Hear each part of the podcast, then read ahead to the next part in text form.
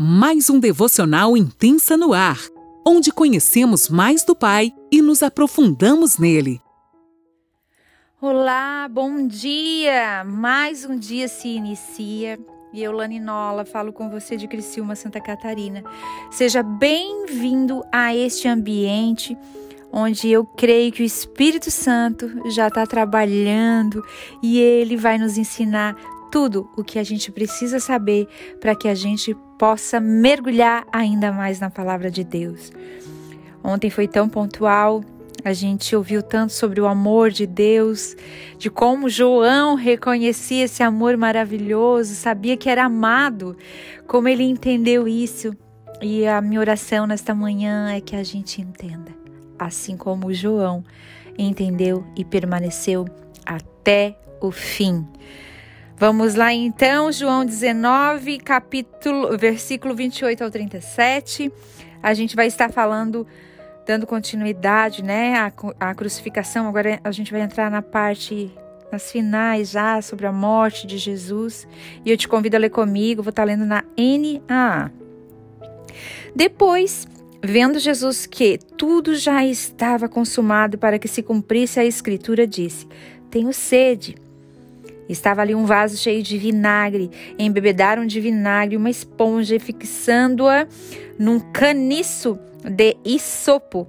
Aproximaram a esponja da boca de Jesus. Quando Jesus tomou o vinagre, disse: Está consumado. E inclinando a cabeça, entregou o Espírito. Então, para que os corpos não ficassem na cruz durante o sábado, visto que era dia da preparação e era grande o dia daquele sábado, os judeus pediram a Pilatos que fossem quebrados as pernas dos crucificados e fossem tiradas das cruzes. Os soldados quebraram as pernas dos homens que tinham sido crucificados com Jesus, primeiro de um, depois de outro. Quando, porém, chegaram a Jesus, vendo que já estava morto, não lhe quebraram as pernas, mas um dos soldados lhe abriu o lado com uma lança e logo saiu sangue e água. Aquele que viu isso dá testemunho e o testemunho dele é verdadeiro. E ele sabe que diz a verdade, para que também vocês creiam. E isso aconteceu para que se cumprisse a Escritura: nenhum dos seus ossos será quebrado. E outra vez diz a Escritura: olharão para aquele a quem transpassaram. Uau! Vamos lá, gente, tem tanta riqueza nesses poucos versículos. Aqui no versículo 28, a gente já inicia com Jesus vendo que tudo estava acontecendo conforme as Escrituras. Então ele fala, né? Olha, eu tenho sede, estou com sede. Ele sabia tudo o que estava escrito no Velho Testamento. Uma coisa que a gente que está estudando a Bíblia tem que entender. No Velho Testamento, gente, tudo aponta para o Messias. Tudo se refere a ele. É tão lindo que todas as coisas sinalizam a vinda do Messias. E Jesus já sabia de tudo, de todo o Velho Testamento. Aqui ele faz referência lá ao Salmo 69, 21, onde diz: Por alimento me deram fel, e na minha sede me deram a beber vinagre. Uau! Salmo 69, 21, se você quiser anotar. No versículo 29, Percebam, gente, eu faço uma. Eu gosto de imaginar, né? Então, meio que para mim tem tipo uma memória fotográfica. Então, eu já fecho o olho e penso. Ali perto tinha uma caneca de vinagre. Olha a maldade destes homens. Eles pegaram uma esposa e encharcaram no vinagre e puseram na ponta de uma lança. A lança lá era um caniço de isopo. E isso, aqui esse caniço eu resolvi é, falar para vocês sobre esse caniço de sopo, porque eu queria que vocês entendessem o seguinte. Nas linguagens de hoje, muitos você vai ver uma lança, que na realidade é uma lança, né? Eles pegaram esse caniço de sopo, ou a lança, né, para você entender melhor, e levaram até a boca de Jesus. Esse sopo é a mesma planta que foi usada lá em Êxodo 12, 22, que fala assim: ó, peguem ramos de sopo, molhem no sangue que estiver na bacia e marquem a viga superior da porta e suas ombreiras. com o sangue que estiver na bacia, e que nenhum de vocês saia da porta da sua casa até pela manhã. Gente, olha só, os ramos de sopo ou a lança de sopo, né, um galho que era uma árvore que era um, um tipo um espinho que eles arrancavam, que eles arrancaram aqui para colocar a esponja de molhar no vinagre, era a mesma que foi usada aqui em Êxodo 12, 22, que foi o que, gente? Celebrando o quê? A Páscoa. Lá no primeiro, lá quando eles colocaram o sangue do cordeiro nas portas, nos umbrais. Vocês lembram? Lá em Êxodo que falava disso. Olha como tudo tá ligado, tudo tá conectado. E eles é, Deus, eu creio que faz questão de dizer assim, com o mesmo galho daquela vez, agora de novo. Eu vou fazer assim para que vocês saibam que eu sou Deus e que tudo já estava escrito. Tudo estava nas Escrituras. No Velho Testamento é tudo sobre ele. Aleluia. E depois de provar vinagre, Jesus disse: Está consumado. É como se ele dissesse: Paguei, está completamente pago, feito. Pagou a nossa dívida diante do Pai. Ele pagou a nossa dívida que nos impedia de chegar, de nos achegar a Deus. Aleluia. E hoje a gente tem livre acesso pela morte de Jesus na cruz. E tudo aconteceu conforme a vontade do Pai. Não foi ninguém que, ah, eu vou crucificar Jesus. Não. Isso aí foi permissão, foi a vontade de Deus que se cumpriu em Jesus. E ele fazia tudo o que o Pai mandava. Jesus já pagou por nós, ele deu a sua vida por nós. Então, gente, não tente pagar algo para ele, tentar devolver, não existe isso, porque às vezes a gente acha que tanto fazer, ah, eu vou deixar Jesus um pouquinho mais contentinho. Não. O que ele quer é um coração contrito, entregue e como João, que permaneceu até o fim, entendendo que era amado. Aleluia. Glória a Deus. E depois disso tudo acontecendo, depois que tudo foi pago, né? Ele entregou o seu espírito.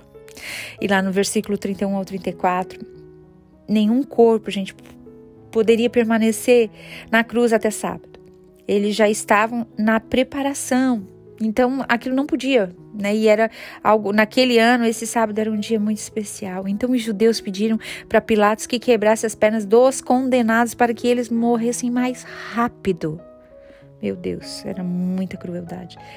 Para não atrapalhar a programação deles. O que, que eles pensavam? Olha, quebrando as pernas, eles estavam na cruz, né, gente? Quebrando as pernas, eles iam ficar com menos força e não iam mais conseguir que não ia ter sustento nas pernas, então onde eles morreriam mais rápido. E eles poderiam estar livres para fazer os rituais deles, né? A religiosidade impregnada neles. Só que mais uma vez para se cumprir as escrituras.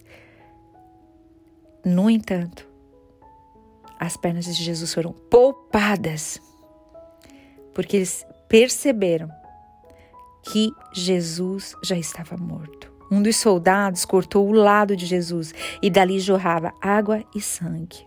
Isso aqui é muito pontual, anote aí. A prova de que ele estava morto está aqui. Quando jorra água e sangue junto, é a prova de que a pessoa tinha morrido. Isso aqui é muito importante para depois, lá na ressurreição, não, ele realmente morreu. Não foi algo que eles disseram que morreu e não morreu, ele realmente morreu. E no versículo 35, para que vocês possam crer, João disse para nós assim: Eu estava lá. Ele foi uma testemunha ocular. Ele não foi alguém que contou. Ele estava lá com os olhos, uma testemunha ocular. Ele estava lá vendo o que estava acontecendo. Então ele estava dizendo assim: Eu vi tudo o que aconteceu e eu digo para vocês: Eu testemunho que eu vi tudo e tudo isso foi verdade, para que se cumprisse as escrituras. Aleluia. E lá no Salmo 34, 20, confirmando que nenhum osso dele ia ser quebrado, está escrito: preserva-lhe todos os ossos, nenhum deles será quebrado. Tudo se cumpre conforme a vontade do Pai. Então não se preocupe. De repente você está aí ansioso, preocupado, porque fizeram isso, porque fizeram aquilo, porque vão fazer aquilo outro. Se posicione. O Senhor Jesus nos ensina tanto aqui. Olhem a riqueza disso. Tudo o que acontecia era sinalizando o cumprimento da vontade do Pai. E eu tenho convicção que se você se lançar aos pés de Jesus, ouvir o coração dele, ouvir as, instru as instruções, eh, se mover conforme o movimento dele, dê os seus compassos conforme ele te direcionar. Ande conforme ele está te direcionando. Com certeza você vai entender que tudo vai contribuir para o cumprimento do propósito de Deus na tua vida. Muitas vezes as pessoas querem nos crucificar, querem é, lançar pedras, querem fazer tantas coisas ruins contra nós. E a gente tem ter uma posição como Jesus, como Davi. Lembram de Davi quando ele foi apedrejado por um homem e os soldados dele queriam ir lá e maltratar esse homem, afinal era injustiça e Davi disse: Não deu, não encostem nele. E se é a vontade de Deus que isso aconteça? Deixa que Deus te justifique, sabe? Uma coisa que eu tenho aprendido: fechar minha boca, falar menos e ouvir mais. A gente aprende muito mais. E falar na hora certa, ser pontual. Às vezes a gente se perde de tanto falar, de achar de repente que eu vou convencer alguém com as minhas palavras, não vou. O Espírito Santo que convence, não somos nós. E as nossas atitudes vão mostrar de que origem nós somos. Aleluia. E para terminar aqui, eu quero ler com vocês Zacarias 12, 10, que diz assim: E sobre a casa de Davi e sobre os moradores de Jerusalém derramarei o espírito da graça e de súplicas. Olharão para aquele a quem traspassaram, que é o que, gente? É Jesus que foi colocado na cruz, né? Prantearão por ele, como quem pranteia por um filho único, e chorarão por ele, como se chora amargamente pelo primogênito. Uau! Que essa palavra de hoje nos ensine que a gente precisa se lançar aos pés de Jesus, ouvir as batidas do coração dele e entender por onde nós temos passado é permissão do Pai. E que a gente possa dizer como Jesus: Eu faço tudo que meu Pai manda. Que a gente não olhe para as pessoas e diga: Meu, é injustiça, eu preciso me justificar, eu vou sair daqui. Mais uma vez eu vou dizer: a cruz não é de velcro. Nós temos passado por dificuldades porque Deus permitiu. E eu louvo ao Senhor porque a gente tem crescido em meio a essas dificuldades. Não permita que nada te tire do foco. Não permita que as coisas dessa terra te atraiam, te seduzam e te, de repente, faça você se perder, se perder no caminho, confundir as coisas. Mas uma coisa eu vou te dizer: mergulhe na palavra de Deus e lembre-se de que Jesus falou Está tudo consumado. Hoje nós temos livre acesso ao Pai. Podem dizer o que quer, mas a partir do momento que nós nos entregamos para o Senhor e deixamos Ele ser o Senhor da nossa vida, o nosso Paizinho amado. Ah, mesmo naqueles dias mais escuros, naqueles dias mais cinza, você consegue ver uma luz brilhante da presença dele, acalmando teu coração e te envolvendo em amor. Que você possa dar muitos frutos a partir da tua entrega, da tua transformação por Ele na tua vida, de você se deixar ser transformado por Ele. Amém? Deus abençoe.